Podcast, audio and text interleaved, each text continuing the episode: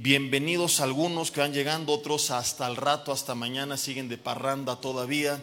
¿verdad? A varios que he visto les digo, tú no cenaste pavo, tú te convertiste en el pavo en esta Navidad, te tragaste a Santa Claus, los tres reyes magos y sus camellos completitos, ¿verdad? Pero bueno, ahora sí, ya pasó la cena de Navidad, Año Nuevo, el recalentado, el recalentado del recalentado, del recalentado, el recalentado. ¿Cuántos dicen gloria a Dios por eso? Ya pasó la rosca de reyes, la cual no he, no he comido yo, por cierto, así que a ver si me recomiendan una buena para agarrar todavía.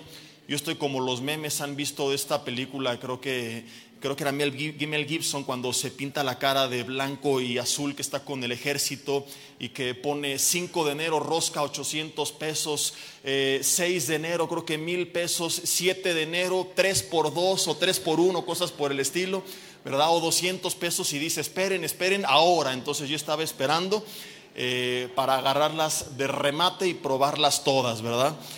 Y bueno, Justamente hablando de la rosca de reyes y el día de reyes que fue antier, quiero compartir un tema especial que a lo mejor tú dices, Jess, el día de reyes ya pasó y bueno, este tema no, no, tenemos que esperar hasta que sea el día de reyes para compartirlo, simplemente buscamos tropicalizarlo, es el dicho que significa compartirlo en la época porque de esa manera es mucho mejor recibido, causa mayor interés, pero al ser una enseñanza bíblica yo podría compartir esto si quisiera en julio, en agosto, en septiembre y no tener que esperar hasta estas fechas, ¿verdad? Pero ahorita que todo el mundo anda enroscado todavía, ¿verdad? Y, que esto está fresco, quiero, quiero compartirte hoy una enseñanza que he titulado y quizá el nombre va a sonar un poco extraño, vas a decir por qué, pero el mensaje de esta mañana es Herodes contra los reyes magos tres puntos suspensivos, ¿de qué lado estás? Pregúntale al de al lado, mientras yo pongo mi cronómetro, ¿tú de qué lado estás? ¿Del lado de Herodes o del lado de los reyes magos? ¿Por qué? Porque vamos hoy a aprender quiénes eran estos hombres que ni eran tres, ni eran reyes, ni eran magos, ni se llamaban Melchor, Gaspar y Baltasar. Los nombres de los mexicanos son Malhechor, Garraspar y te va a saltar, ¿verdad? Pero los verdaderos eran una historia totalmente distinta. Y si bien es cierto que esta tradición tiene su origen en la Biblia, pues también es cierto que la enseñanza bíblica es muy distinta a la tradición que se celebra actualmente. Entonces, vale la pena que todavía estamos en, estos tiempos donde seguimos algunos pues con las roscas de remate, ¿verdad? Para que hoy en la tarde platiques con tu familia, con tus hijos y les cuentes la verdadera historia y que meditemos un poco en esta enseñanza. Mateo capítulo 2, en el versículo 1, nos cuenta un poco al respecto. Dice Mateo capítulo 2, versículo 1, que cuando Jesús nació en Belén de Judea, en los días del rey Herodes, vinieron del oriente a Jerusalén unos magos. Es una palabra que en el original es la palabra magú y que bueno, algunas personas traducen como sabios, otros como magos, y realmente por quienes ellos eran hay un poco de confusión. Ahorita te voy a contar. Y cuando ellos llegaron, preguntaron, ¿dónde está el rey de los judíos que ha nacido? Porque su estrella hemos visto en el oriente y venimos a... ¿A qué vinieron? A adorarle. Lo que hicieron los reyes magos fue venir a buscar al Mesías para adorarle. Esta que es la historia de donde nace esta tradición, que es dicho sea de paso, la tradición favorita de muchos de los niños, ¿verdad? Por los regalos que piden y ellos están, aquellos que, lo celebran, felices, expectantes, esperando, haciendo su carta. Y bueno, los Reyes Magos creo que no disfrutan tanto esta tradición porque quedan en bancarrota y más en estos tiempos donde los niños ya no piden lo que pedían antes. Mi hermano, tú y yo pedíamos balones, pedíamos muñecos, las niñas pedían muñecas, ahora las nuevas generaciones piden iPhone, iPad, ¿verdad? Y los reyes ven la carta y dicen, ay hijo, ¿no? ¿Y cómo le voy a hacer? ¿No? Porque además los reyes en su época pedían trompos, valeros, yoyos y de repente las cosas han evolucionado mucho. Lo más caro que hace algunos años llegaba a pedir un niño era la Barbie divorciada, porque ya sabes, venía con la casa de Ken, el coche de Ken, la cuenta de Ken, entonces incluía todo. Pero, pero hoy en día lo, que te cuesta un PlayStation, un Xbox y, y, todas estas cosas los ven los reyes y yo no sé cómo no les ha dado un infarto estos, a estos pobres personajes.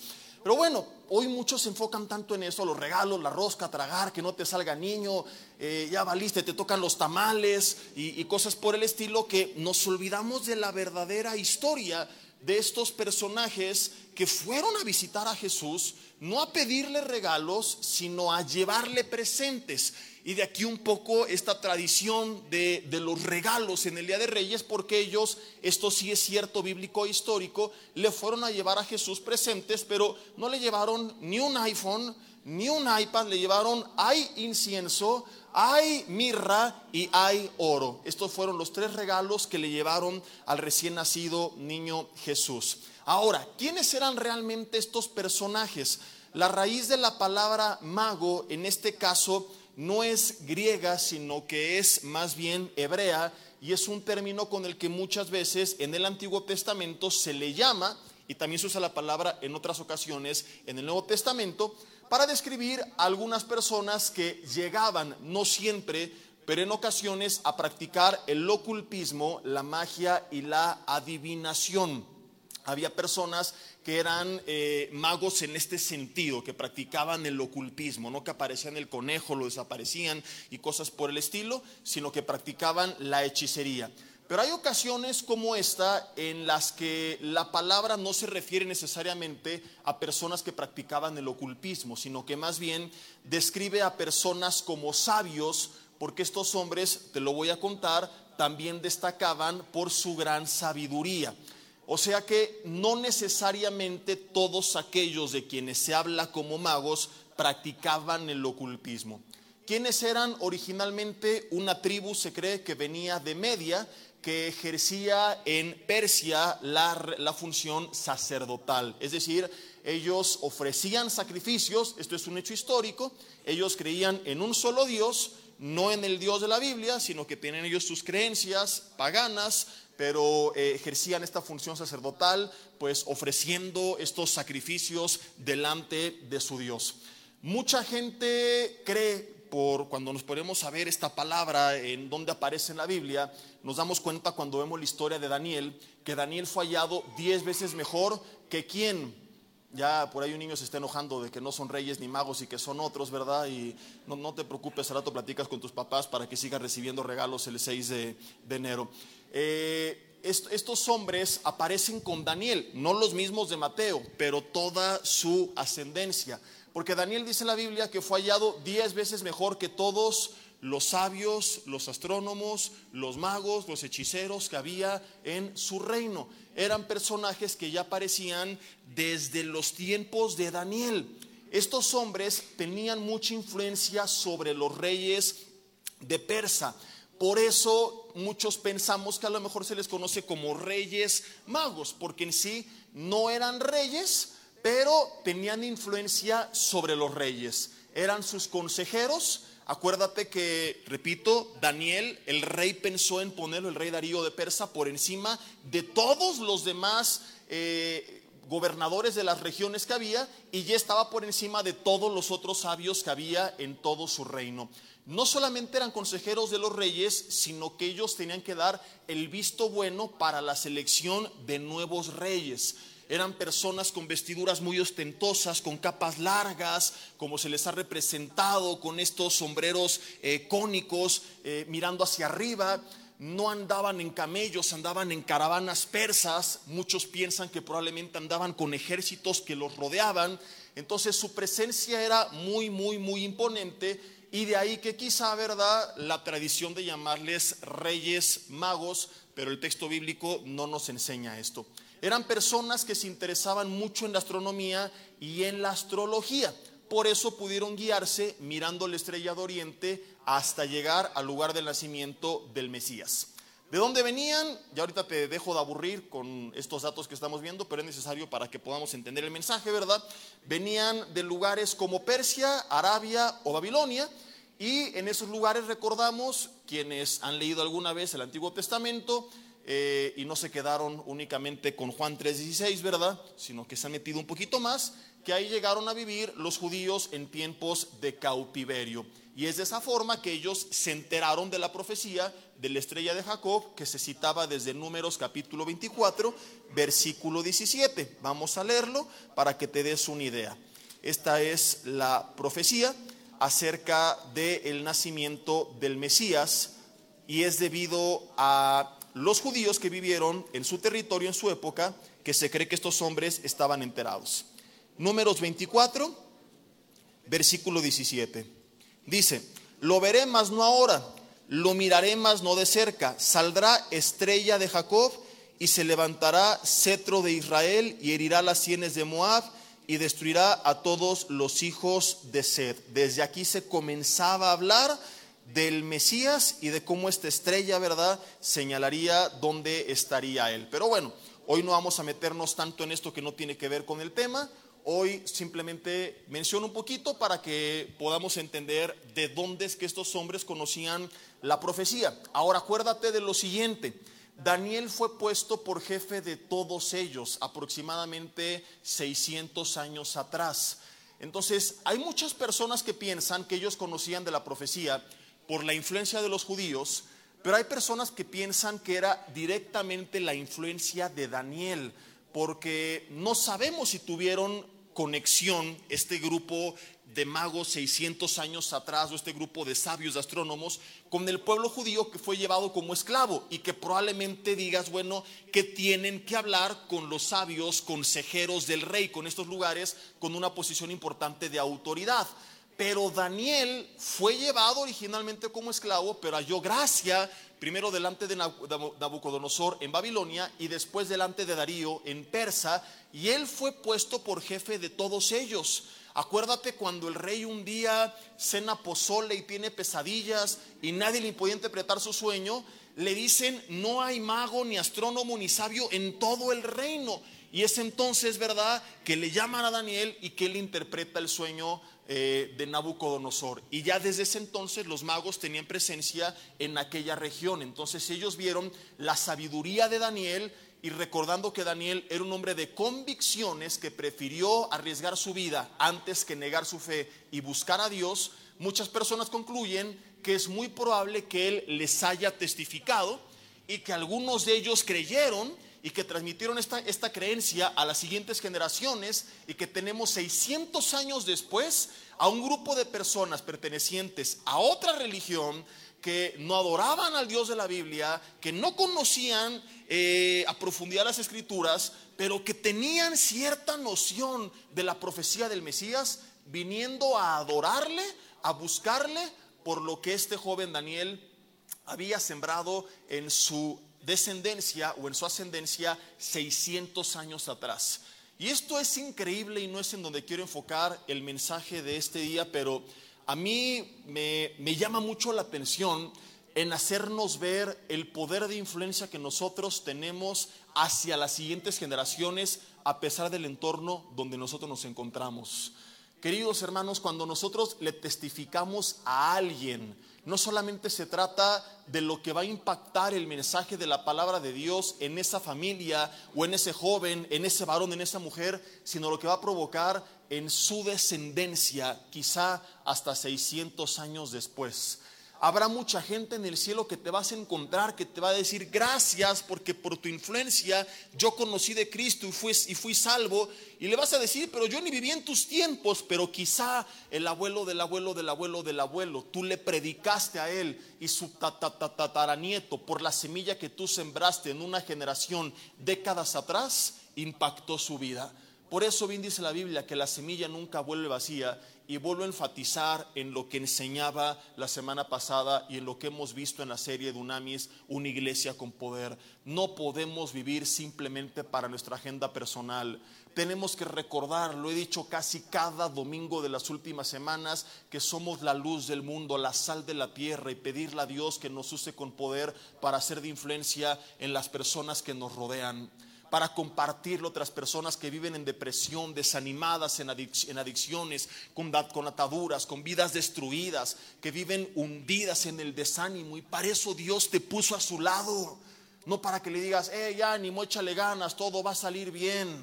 No, sino para que tú puedas ser de influencia con la palabra de Dios, orando por ellos, con un buen consejo. Y a lo mejor va a haber personas que te van a rechazar, pero va a haber personas que van a recibir bien tu mensaje. Y a lo mejor tú dices, Jesse, le he compartido a 100 y nada más uno recibió bien el mensaje, pero qué tal que ese uno impacta a decenas de generaciones hasta 600 años después. Digan conmigo, yuyuy, ay, ay, ay. No hay muchos de ustedes que algún día tildaron de loca a la abuela, al bisabuelo o algo por el estilo, que a lo mejor tenía la fe que tú ahora tienes, aunque a lo mejor te, quiso sembrar ciertos conceptos de valores, de moral, que en tu tiempo decías está deschavetado, pero hoy dices cuánta razón tenía, ¿verdad? Levanten la mano cuántos se arrepintieron de haberlo juzgado mal hace algunas décadas y hoy dices finalmente no estaba tan loco, tenía razón. Levanten la mano. Ahora, ¿cuántos de ustedes durante muchos años tildaron de loco a familiares cristianos que te compartían de su fe. Yo hace poco me enteré apenas de una historia increíble y yo sé que hay muchas más, ¿verdad? A lo mejor una tía, un primo, eh, tu papá, tu mamá misma te compartían y tú, no, hombre, yo vengo del chango, no has visto a mi papá, míralo, ¿verdad? Ahí está la clara evidencia, el eslabón perdido, ahí está.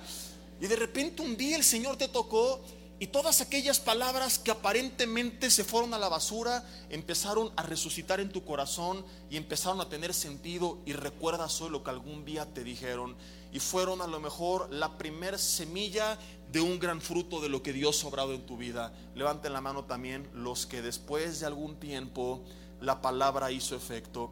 Entonces, ¿por qué si lo has visto con tu propia vida no crees que va a pasar con los demás? ¿Por qué desistimos tan rápido? ¿Por qué nos rendimos tan pronto? Y no estoy promoviendo que te vayas a agarrar a bibliazos a la tía hasta que se arrepienta, porque ya le hemos dicho anteriormente, la palabra no entra a fuerzas y ni Jesús amenaza a nadie de seguirle. Cuando alguien dice, no quiero recibir la palabra, hasta ahí tienes que llegar y limitarte a orar por esta persona, número uno, y a compartirle con tu testimonio y con tu vida, número dos. Pero seguir orando por esa persona, seguir insistiendo, seguir buscando una forma de sembrar la semilla, porque no sabes lo que va a pasar, no digas tú tres años después, sino como lo estamos viendo, 600 años Después, estos hombres es muy probable y coinciden muchos teólogos que conocieron de esta profecía por la influencia de los judíos, pero algunos piensan, insisto, que no es por la influencia de los judíos, sino por la influencia de un solo hombre, de Daniel. Y es un claro ejemplo de lo que puede hacer un cristiano comprometido. No solo puede cambiar su entorno, sino que puede ser de impacto y de bendición a generaciones y generaciones y generaciones y generaciones. Y con esto refuerzo lo que te he dicho anteriormente, no desistas, no te rindas de hacerlo si ya lo estás haciendo. Y si no lo estás haciendo, dile al lado, deja de hacerte pato, díselo, y comienza a hacerlo. Porque actualmente solo te haces, pero no haces nada. No vinimos de turistas, lo vimos la semana pasada, vinimos nosotros aquí porque tenemos un propósito, no solo para nuestras vidas, sino para con los demás. Pero el evangelio humanista que se predica hoy en día se enfoca tanto en yo, yo, yo, mis sueños, mis anhelos, mis metas, que nos olvidamos que muchas veces nosotros somos enviados para hacer algo hacia los demás, para con los demás, y que dicho sea de paso, vas a hallar más satisfacción en ello que en tus cosas personales, porque una realidad bíblica y científica es que es más bienaventurado dar que recibir. No hay mayor satisfacción ni gozo que cuando tú eres de bendición. Y si viste una sonrisa en algún familiar porque le diste Navidad unos calcetines feos, ¿verdad?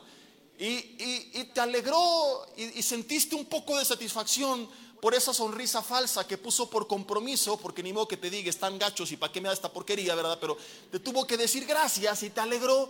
Imagínate la sonrisa que vas a tener de ver que una persona es transformada, no en su rostro de forma ficticia por cinco segundos, sino cuando realmente eres el instrumento para que su vida sea transformada.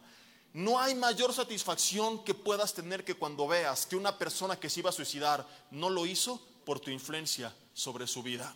Que tú fuiste el instrumento para que un matrimonio fuera restaurado. Que tú fuiste el instrumento para que un joven saliera de la depresión que tú fuiste el instrumento para que una mujer volviera a sonreír, que tú fuiste el instrumento para que alguien recibiera no seis meses más de vida, sino vida eterna. Y ese es el papel de la iglesia en la tierra, la luz del mundo, la sal de la tierra. La sal pone sabor y preserva, y es lo que tú y yo tendríamos que estar haciendo. Ahora, regresando a la historia, porque según yo no quería meditar tanto en esto y ya no seguimos ahí. Estos hombres que conocían por lo que ya expliqué de la profecía, que no eran reyes, ya lo vimos, no eran magos, no se juntaban con, Walter Mercado a comer rosca de reyes ni nada por el estilo, que no eran tres, sino que se cree que era un grupo mucho más grande, van con el recién nacido Mesías utilizando sus conocimientos no astrológicos, sino astronómicos, y cuando se enteran del nacimiento, dicen, hemos venido o preguntan, ¿dónde está? Porque hemos venido para adorarle. Es increíble la actitud de estos hombres porque venían de lugares, como ya mencionamos, muy lejanos y en una gran caravana con presentes, haciendo un gran esfuerzo físico y también monetario, porque en ese entonces recorrer grandes distancias era más costoso que ahora. Dice Jesse, pero no tenían que pagar boleto de avión, no, pero eran muchos más días de traslado y días de comida en cada día de traslado y días de hospedaje en cada día de traslado. Y si iban con siervos y con toda la caravana, tenían que mantenerlos a todos ellos. Entonces fue un gran esfuerzo el que ellos hicieron.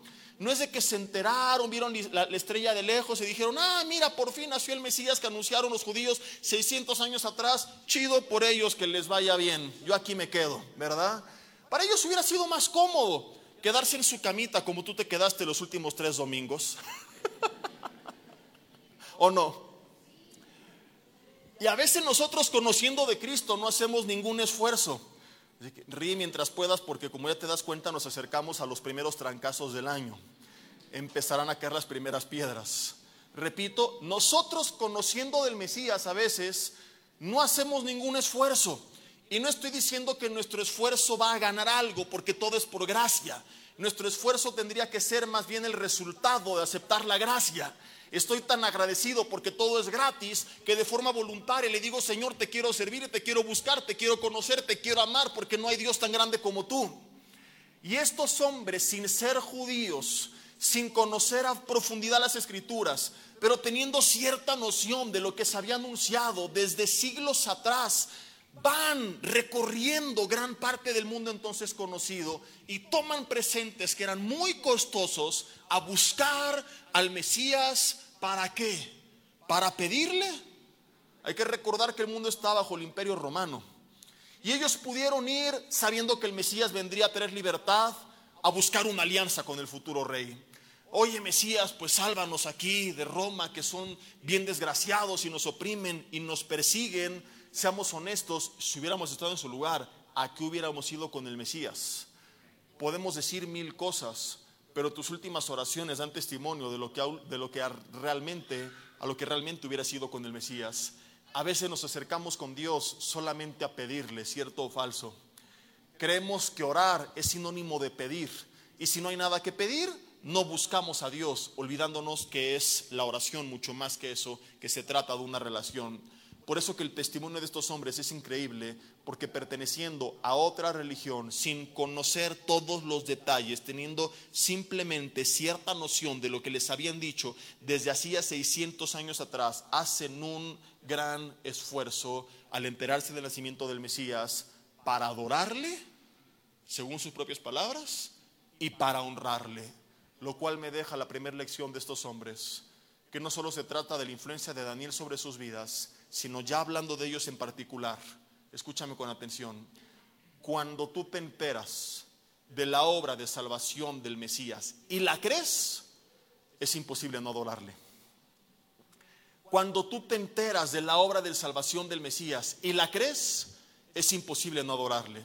Si tú en verdad crees que Jesús, el Hijo de Dios, vino al mundo como lo dice la Biblia y lo confirma la historia secular fuera de la Biblia, que nació y vino a vivir una vida justa en nuestro lugar para pagar por nuestros pecados en la cruz del Calvario y darnos perdón y la vida eterna.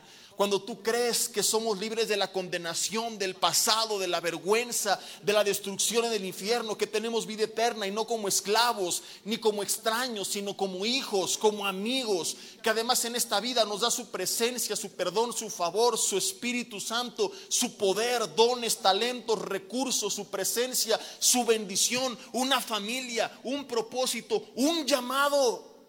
Es imposible seguir apático.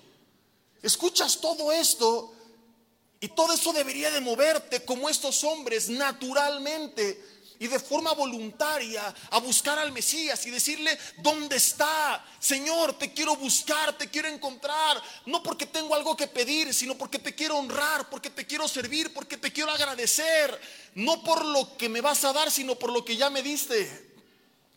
Dice la Biblia, si quieres que seamos un poco más doctrinales, en primera de Juan 4:19 porque algunos dicen, aleluya, estás haciendo una alegoría de una historia y, eso no es correcto, tienes toda la razón, pero la Biblia establece claramente que nosotros le amamos porque Él nos amó primero. La Biblia establece que nuestro amor nace de haber entendido, aceptado su amor para con nosotros. Es imposible amarle si no escucho primero de su amor. Por eso también haciendo un paréntesis, no sirve de nada que pongas imposiciones sobre los demás tratando de que en sus méritos, en sus fuerzas, un legalismo disfrazado de cristianismo, ellos hagan las cosas bien si primero no han entendido el amor de Dios y la obra de Dios y el sacrificio de Jesús en la cruz del Calvario. Pero contrario a esto, cuando una persona lo escucha y lo entiende y se entera que hay un Dios que nos pudo haber despedazado con un tronar de dedos en un instante, pero que fue lento para la ira, grande en misericordia, que nos esperó, que fue paciente o no ha sido paciente Dios con nosotros. Seamos honestos, si tú hubieras sido Dios, ¿no te hubieras chamuscado a ti mismo hace muchos años? Si yo fuera Dios y ese no existiría, lo hubiera destruido hace mucho tiempo atrás. Y este desgraciado, ¿verdad? Aquí que se termine. Pero cuán paciente ha sido Dios con nosotros. Y no se trata y no es el mensaje, hay que esforzarnos para ganar esa paciencia. Es al revés, al meditar en todo lo que Él ya nos dio. La pregunta es, deberíamos de reaccionar como lo estamos haciendo?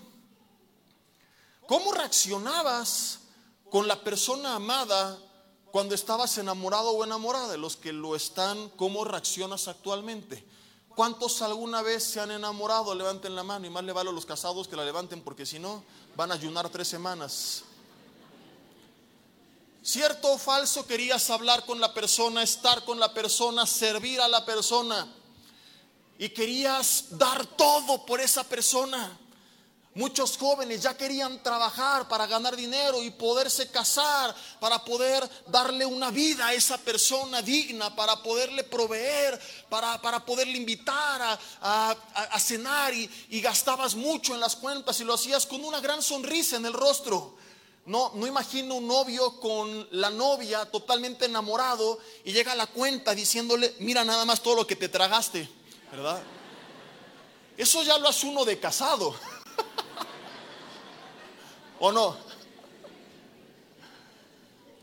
Pero cuando una persona está enamorada, no, pide más. ¿Cómo, ¿Cómo, que no vas a querer postre? No, joven, tráigale postre doble a la señorita. ¿Qué más vas a querer? Y con gusto pagabas. Porque era una respuesta a ese amor que estaba recibiendo. Y es lo que la Biblia dice, somos la iglesia, que somos la novia y Jesús es el novio. Y, a veces llevamos el Evangelio extremos, al extremo del legalismo, donde es mi esfuerzo. Y no, Él hizo todo. Él nos amó. Fue fiel aun cuando fuimos infieles. Y todo fue por gracia, pero a veces nos enfocamos tanto en esto que se nos olvida de meditar en lo cierta que es y en lo agradecidos que deberíamos de estar por ella. Que todo sea por gracia no debería de ser pretexto para nosotros no hacer nada, sino más bien debería de ser el motor por el cual deberíamos estarlo dando todo. Tanta gracia debería provocar tanta gratitud, tanto amor, tanto anhelo de conocerle, de buscarle, de decirle, Señor, ¿cómo no he de honrar de forma voluntaria, por gratitud, a un Dios tan bueno y tan grande como tú? Tiene que terminar ese cristianismo que vivimos por imposición, en el que decimos, ay, tengo que ir a la iglesia. Algunos así se levantaron esta mañana. Aquí fingen que no. Y como este hermano, bendecido, alegre, contento, pero en el camino. Y no han puesto el mugre elevador y subir las escaleras. Y con toda la comida que me tragué en diciembre, ahora son 5 kilos más que tengo que subir por esos 100 escalones, ¿verdad? Y nos pesa, porque a lo mejor hemos olvidado lo que vino a ser el Mesías. Porque a lo mejor nos hemos vuelto religiosos y estamos llenos de costumbres, de tradiciones, de apariencias, pero nos olvidamos de la esencia del Evangelio y de lo real que es. De tal manera amó Dios al mundo. Y es volver al principio y decir, Dios, me amaste tanto que dio la vida de su Hijo unigénito y que sufrió una de las torturas más grandes conocidas en la historia de la humanidad para cargar con nuestros pecados, para que todo aquel que crea en Él no se pierda, mas tenga vida, no seis meses más, sino vida eterna. Eso es lo que vino a hacer Jesús en la cruz del Calvario, es el regalo que nos dio a ti y a mí. Y basta con recordarlo y entender cuán genuino es para que se termine con la apatía que hay en nuestras vidas.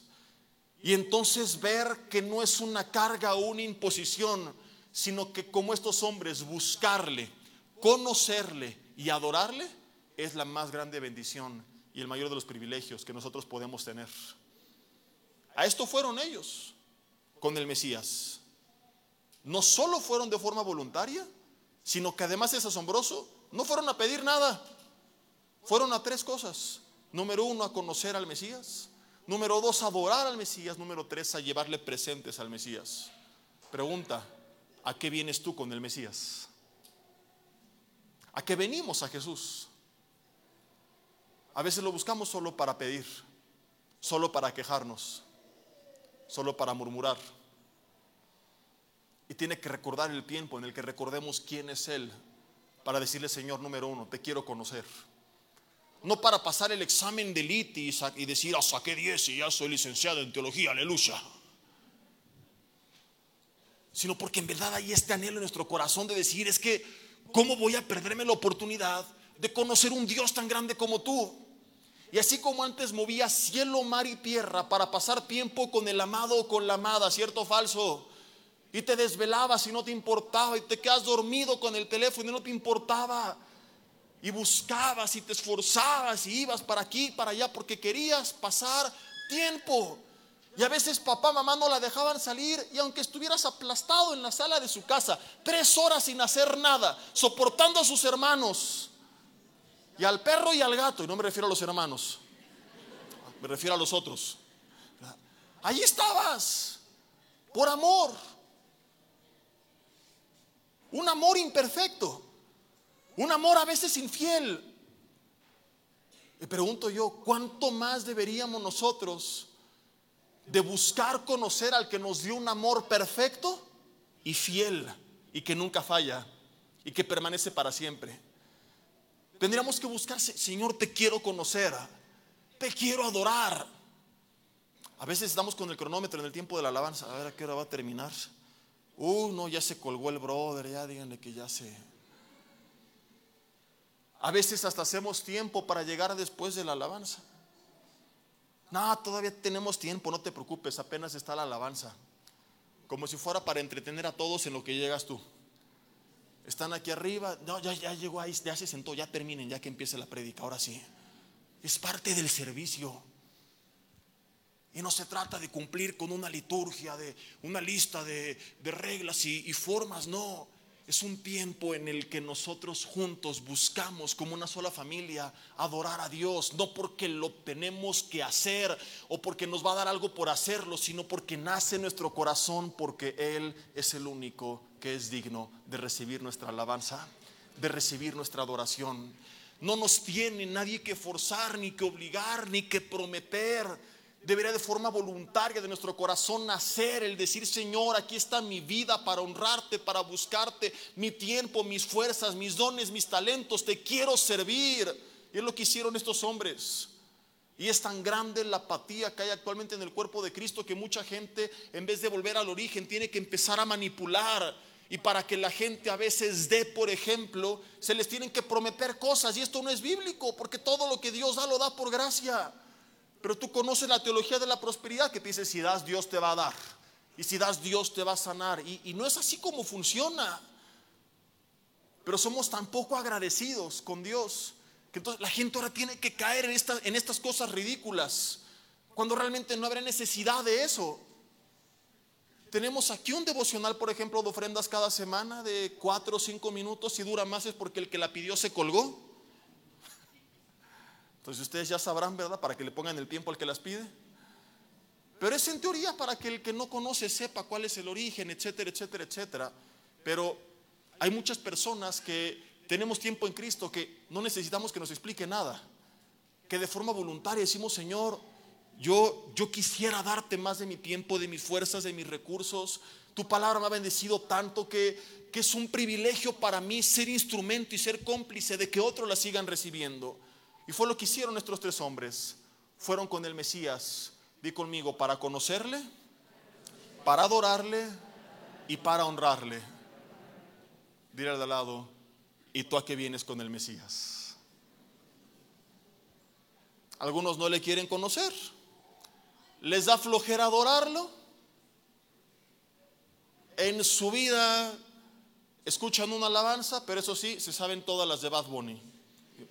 Además no son muy difíciles de saber, ¿verdad? No tienen ningún mérito. Todas dicen lo mismo. No dice nada. Solamente balbuceas y ya te las sabes todas. Ah, ah, ah, está re buena. Ya te aprendiste todo su repertorio, ¿verdad? ¿A qué venimos con el Mesías? El cristianismo humanista de los últimos años, querida familia, ha dañado tanto al cristianismo, ha dañado tanto el cuerpo de Cristo porque, digo, de muchas formas, pero la que estamos aprendiendo de hoy es porque ha vuelto al cuerpo de Cristo un cuerpo egoísta. Porque los mensajes se enfocan tanto en tú, tú, tú, yo, yo, yo, yo, yo, que nos olvidamos de nuestro propósito para con los demás. Y la iglesia primitiva es una iglesia que tenía favor para con todo el pueblo que servía a los demás, que bendecía a los demás, que oraba por los demás, que le predicaba a los demás. Venimos a tardes de oración y oramos por nosotros. La Biblia dice que oremos por los demás, que oremos los unos por los otros, que oremos por los gobernantes, que oremos por nuestros enemigos. Venimos a pedir y pedimos para nosotros. Hechos 2, 42 al 47 dice que tenían favor para con todos los demás ya no nos preguntamos, ¿y qué puedo hacer yo por el mundo que me rodea? Es fácil quejarnos de nuestros gobernantes, de, nuestros compañeros de trabajo, de nuestros amigos en la escuela, de nuestros vecinos, pero siquiera alguna vez hemos levantado una oración por ellos. Es tan humanista el pseudo evangelio actual que la iglesia va domingo a domingo a escuchar mensajes de superación personal con bases totalmente psicológicas, con una embarrada de la Biblia yo cada vez me impresiono más de cómo le dan la vuelta a la tortilla para buscar extraer de ciertas porciones que nada tiene que ver con lo que están enseñando y simplemente justificar con eso y decir, pues ya enseñamos de la Biblia. Y no estoy diciendo que está mal. El mundo vive mucho desánimo, mucha depresión y qué bueno que haya mensajes de superación y la gente eh, y los influencers, en redes, ¿verdad? Mejor que dé una palabra de motivación a que estén por ahí diciendo insultos y pura tontería el problema es cuando creemos que eso es sinónimo de relacionarnos con Dios, que eso es sinónimo de iglesia. ¿Sí me explico? Yo puedo ir al cine y no es pecado. Fui apenas con mi hija y mi esposa a ver una película que por cierto les recomiendo. No, no hay nada así que me vayan a satanizar por recomendárselas. Estoy pensando a ver si no hubo nada inapropiado, ¿verdad? Se llama Masacre en la calle. No, no es cierto. Eh, Un vecino gruñón. ¿Cuántos ya la vieron? De comedia y además con un, gran mensaje. Aunque al principio no parece, vas a ver que sí. Y, una actriz mexicana que, como decimos aquí, se la rifó, ¿verdad? Hay que reconocérselo. Entonces yo salgo y, ah, y platicamos y ah, qué gran mensaje y, y, qué padre estuvo, pero, pero yo entiendo que fui al cine. Y, y, no por eso digo, hoy no leo la Biblia porque ya me llevé un mensaje, ¿no? Y, es lo que sucede. Tú puedes ir a escuchar charlas motivacionales y mensajes llenos de humanismo y todo. Ay, qué bueno que, que te motiven y a gente deprimida, con el ánimo hasta el suelo, con el autoestima también enterrado, que, que a lo mejor le va a servir, pero que el problema es cuando ellos piensan que eso es estudiar la Biblia, porque les dieron una embarrada de la Biblia.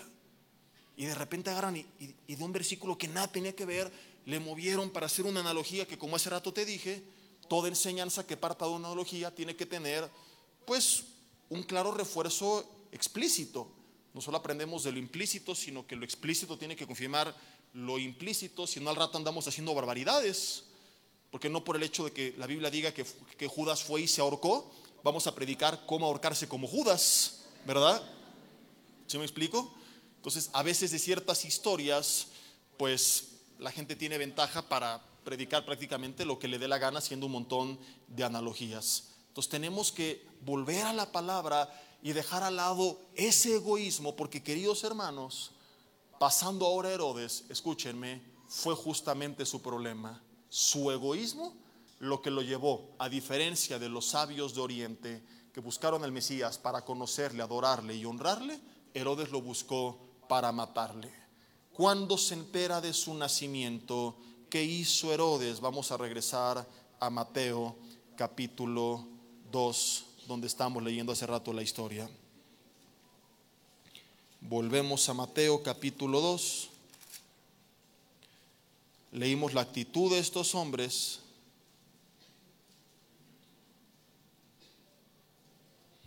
Y dice el versículo 3. Oyendo esto, el rey Herodes se turbó y toda Jerusalén con él. Y convocados todos los príncipes, perdón, los principales sacerdotes y los escribas del pueblo, les preguntó dónde había de nacer en Cristo, el Cristo. Ellos le dijeron en Belén de Judea, porque así está escrito por el profeta. Conocían las escrituras. Y tú, Belén, y citan aquí la porción, de, de, la tierra de Judá, no eres la más pequeña entre los príncipes de Judá, porque de ti saldrá un guiador que apacentará a mi pueblo Israel. Y él les está citando, pues aquí todas las porciones que hablaban de esta profecía. Si tienes alguna Biblia con referencias, te vas a dar cuenta que en la parte de abajo vienen las referencias de esta profecía.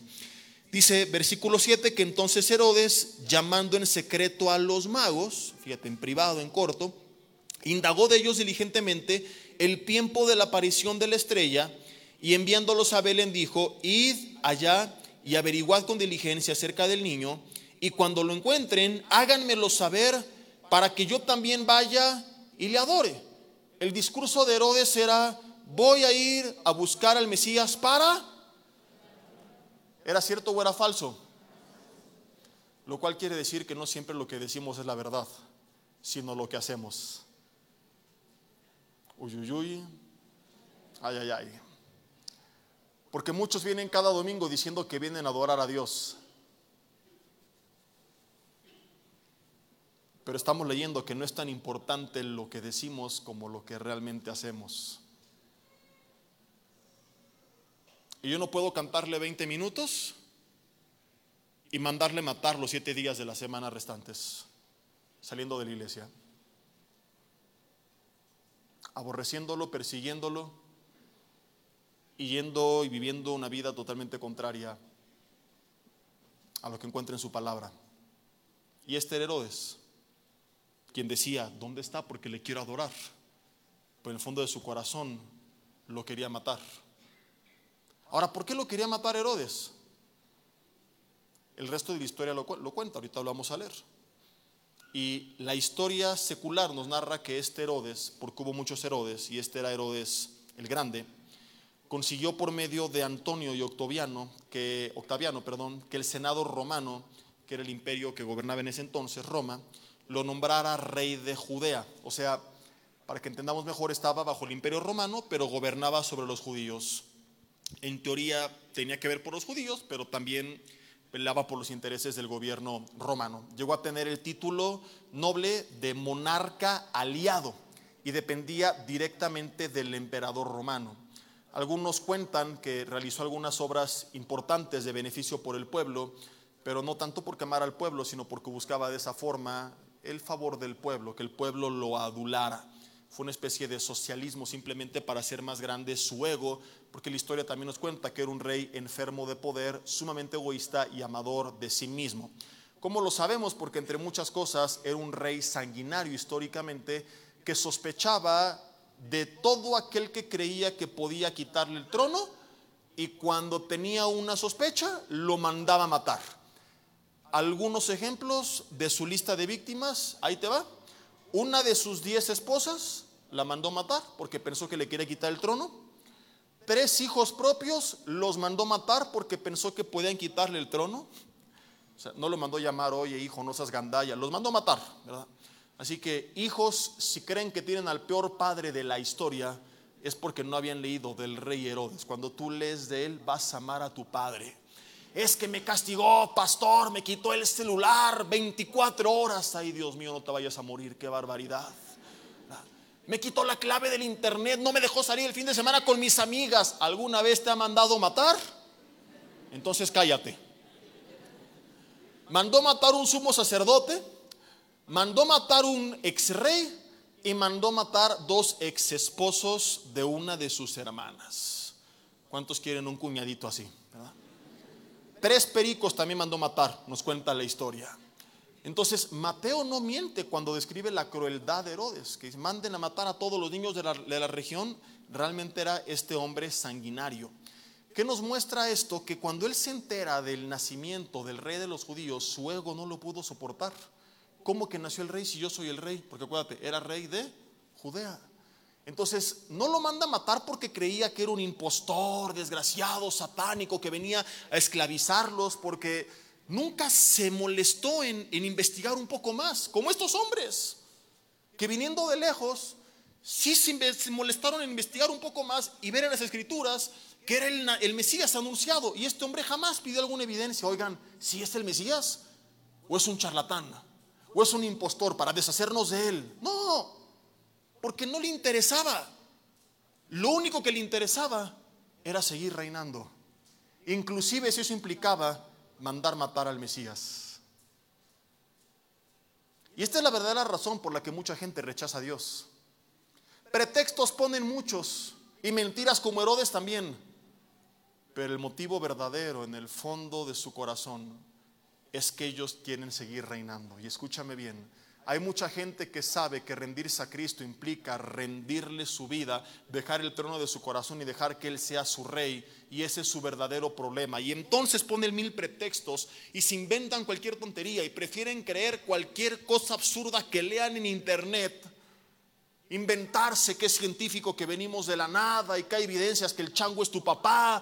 Y, y por absurdo que sea, son capaces de creer lo que sea inclusive ganadores de premios Nobel como Francis Crick, que, que insinuó que veníamos de extraterrestres. O sea, mientras algunos ateos quisieron durante muchos años matar a Dios, mientras Darwin quiso matar a Dios, ahora sus contemporáneos quieren resucitar a Iti.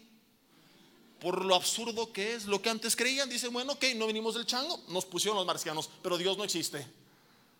Porque su problema no es de argumentos, no es de conocimiento, de evidencia. Su problema es de pecado. No se quieren arrepentir, dejar su vida inmoral y permitir que Cristo reine en su corazón. Saben que reconocer a Jesús como el Mesías implica iniciar una guerra contra su carne, una lucha por abandonar muchas cosas que saben que están mal que han mantenido ocultas, como Herodes les llamó un oculto, que nadie se entere de lo que estoy planeando hacer. Y es por eso que a cualquier costa, bajo cualquier pretexto, rechazan al Mesías. Porque no quieren renunciar al trono de su corazón. Porque no quieren dejar su amargura, sus deseos de venganza, su egoísmo, su vida inmoral, su bola de tranzas que están haciendo, el adulterio con el que llevan décadas engañando a su esposa, Sí, mi hermano, quizá a ti te está hablando el Señor en esta mañana,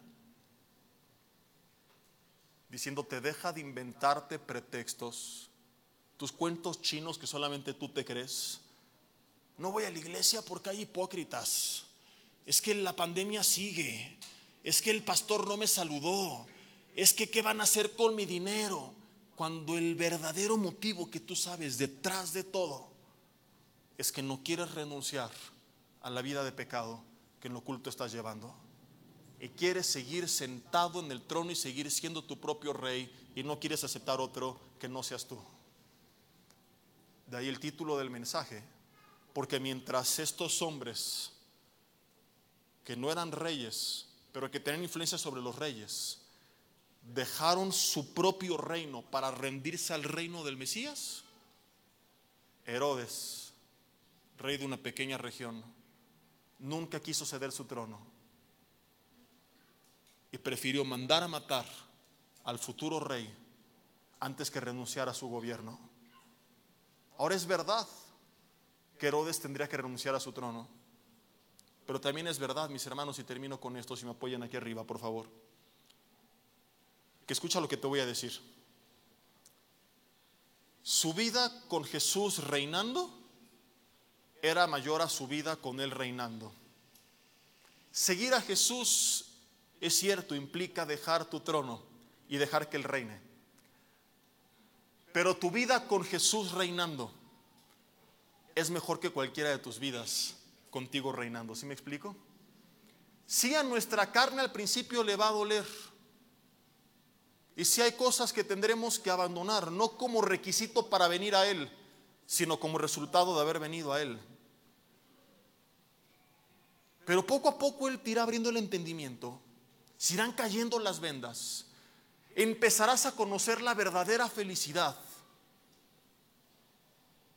empezarás a ser lleno del gozo de Dios que, que no te puede ofrecer nada en este mundo, a descubrir lo cierto que, que es y que significa que en su presencia hay plenitud de gozo y delicias a su diestra para siempre. Y va a llegar un punto de tu vida que te sientas tan pleno, tan contento, tan feliz, independientemente de las circunstancias. No estoy vendiendo espejos. Todo será color de rosa, maravilloso. No, aquí habrá tiempos difíciles. Pero con Cristo habrá, habrá plenitud de gozo y paz, delicias a tu diestra para siempre. Nada se podrá comparar a ser lleno del Espíritu Santo de Dios. Tengas o no tengas, como Pablo podrás decir en Filipenses 4 del 11 al 13, estoy contento porque todo lo puedo en Cristo que me fortalece. Que entonces voltearás para atrás y te darás cuenta, Señor, renuncié a mi reino, pero mi reino no se compara con el tuyo. Y ese es el engaño de Satanás, de hacerle creer a Herodes que su reino era mejor que el reino del Mesías y que había que deshacerse de él. Y dos mil años después no solamente cambió la tradición de los reyes magos, hay cosas que no han cambiado. Otras sí, como la tradición, tener el significado, lo que tú quieras. Pero lo que el diablo hizo con Herodes sigue siendo exactamente lo mismo que sigue haciendo con mucha gente. Y en estos tiempos que recordamos a estos sabios que se rindieron a él, tienes que mirarte frente al espejo y darte cuenta que quizá tienes más el perfil de Herodes que el de los sabios y que has elegido tu propio reino por encima del del Mesías. Tu agenda, tus intereses, que tu vida, tus fuerzas, tu tiempo, tus recursos están enfocados en ti solamente. Porque has sido engañado. Te chamaquearon y te chamaquearon gacho. Piensas dentro de ti, es que si me vuelvo a Cristo, tengo que abandonar esto y ahora cómo lo voy a hacer. Y sin mi lana de mis tranzas, Dios te va a bendecir mucho más. Y no estoy diciendo que te dará necesariamente más dinero. A lo mejor sí.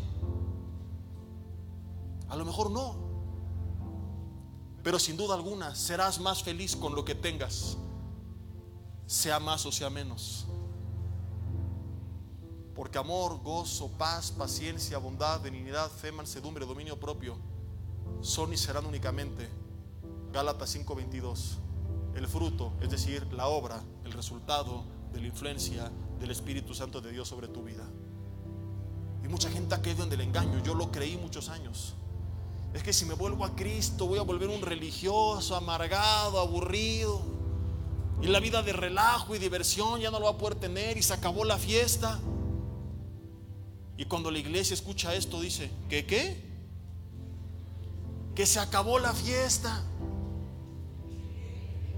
que se acabó la fiesta, que se acabó la fiesta. Y te darás cuenta que con Cristo la fiesta no termina, apenas empieza. Que antes la fiesta era los fines de semana, En Cristo es las 24 horas del día, los 365 días del año, no importa tu situación económica, en qué país vivas, con quién estés, si tienes o no familia, si te aman o te odian, si en tu iglesia son hipócritas u honestos, tienes a Dios y te das cuenta que Dios será realmente todo lo que tú necesitabas, que Él reine sobre tu vida es mejor que cualquiera de los escenarios en la vida donde tú estabas reinando. Hoy tienes que salir del engaño y darte cuenta que el fanático no ha sido uno, ha sido tú.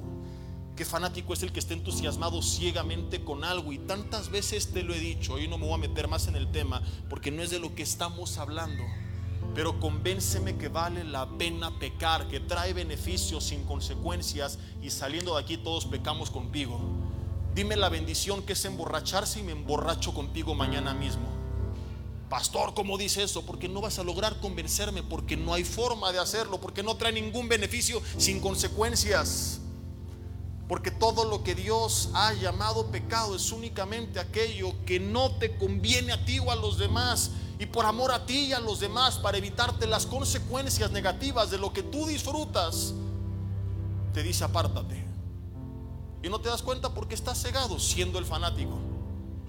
Porque en la Biblia nos damos cuenta y en la vida que vivir una vida como la de estos sabios, rendida al Mesías, no va a traer consecuencias negativas, solamente va a traer una consecuencia que es bendición tras bendición, tras bendición, tras bendición, tras bendición, desde ahora y hasta el fin.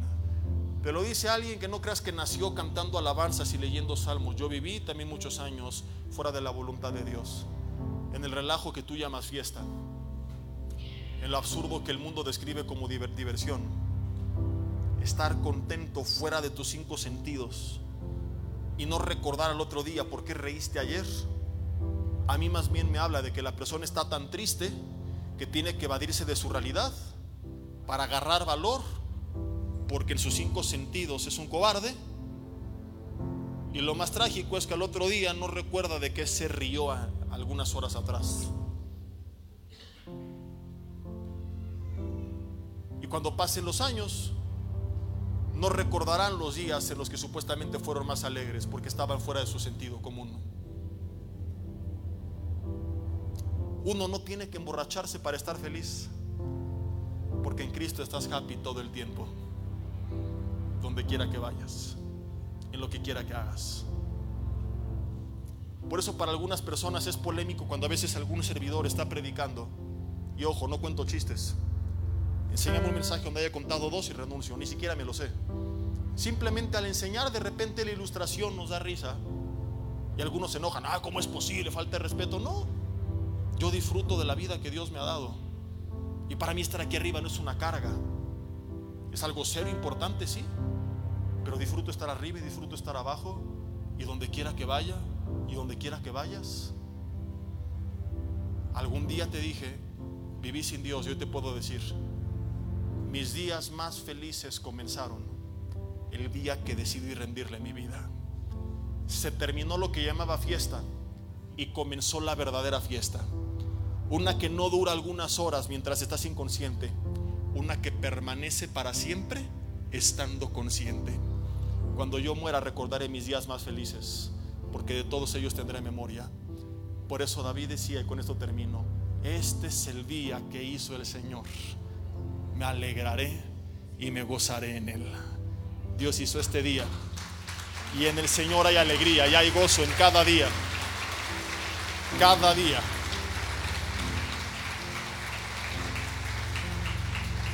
No caigas en el engaño de Herodes. Renuncia a tu trono y ven a, a rendir tu trono al, al reinado del Mesías. Dile ahí en tu lugar, Señor, te doy gracias por la enseñanza que me has dado en esta mañana, en esta tarde ya. Es verdad, he buscado pretextos para no buscarte, para no adorarte, para no honrarte. Y el verdadero motivo detrás de todo esto, el trasfondo, es como Herodes, mi egoísmo.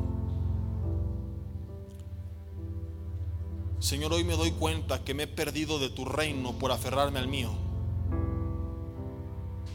Y después de tanto tiempo sería absurdo no darme cuenta que mi vida conmigo reinando no me llena. Son unos minutos, unas horas, de un aparente placer, satisfacción, con un montón de riesgos y probables consecuencias. Y aunque no hubiera ninguna de ellas, confirmo lo que tú dijiste. El agua que me da este mundo vuelve a traer sed. Lo que Salomón predicó y hoy confirma la ciencia es cierto. El ojo nunca se sacia de ver ni el oído de oír.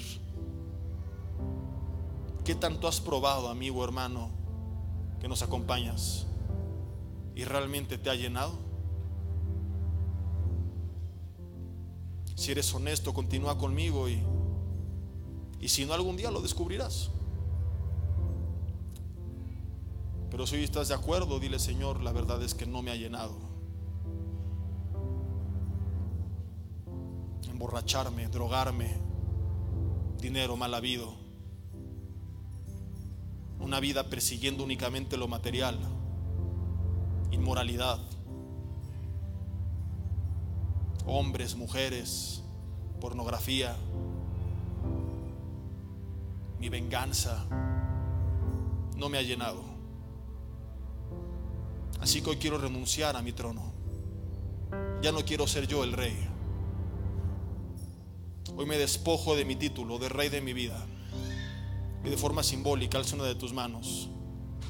Y dile, Señor, te doy el trono de mi corazón, de mi mente, de mi voluntad, de mi espíritu, de mi alma, de mi cuerpo. Sé el rey de todo mi ser. Hoy al escuchar del Mesías, no quiero perseguirte como hizo Herodes. No quiero seguir poniendo pretextos para encubrir la única motivación de mi corazón, que es mantenerme yo reinando. Hoy quiero como estos hombres que a pesar de su poder e influencia fueron humildes y te reconocieron. Hoy quiero, Señor, reconocerte como el Mesías en mi vida. Creo en la obra de Cristo Jesús en la cruz del Calvario y te doy gracias por lo que hiciste. Y te pido perdón por haber vivido en contra de ti tantos años. Límpiame con la sangre de Jesús. Dame tu perdón, líbrame de toda culpa, de carga, de vergüenza. Acepto, recibo, abrazo tu gracia, tu amor. Te agradezco tu paciencia y te pido que vengas a reinar a mi vida, que me llenes de tu presencia, que me des tu Espíritu Santo y que gobiernes a través de él todo mi ser. Señor, sé el rey de mi vida. Sé mi Señor y mi Salvador. Y en respuesta a esa gracia y ese amor, quiero doy en adelante como estos hombres, buscarte, adorarte y honrarte. No por lo que harás, sino por lo que ya hiciste. No buscando algo, sino agradeciendo lo que ya me diste. Entendiendo que no hay nadie como tú será un deleite, un privilegio pasar tiempo contigo, buscar pretextos no para rechazarte, sino para aprender más de ti. Ayúdame a administrar mi tiempo de forma inteligente, para conocerte más cada día, para adorarte más cada día y para honrarte más con todo mi ser. Dile Dios gracias por tu obra en la cruz del Calvario por el nacimiento de Jesús, por el ejemplo de estos hombres, de estos sabios de Oriente, que te honraron y te reconocieron. Y hoy que renuncio al engaño en el que cayó Herodes,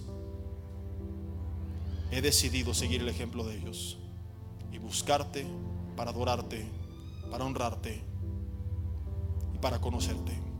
En el nombre de Jesús. Amén y amén.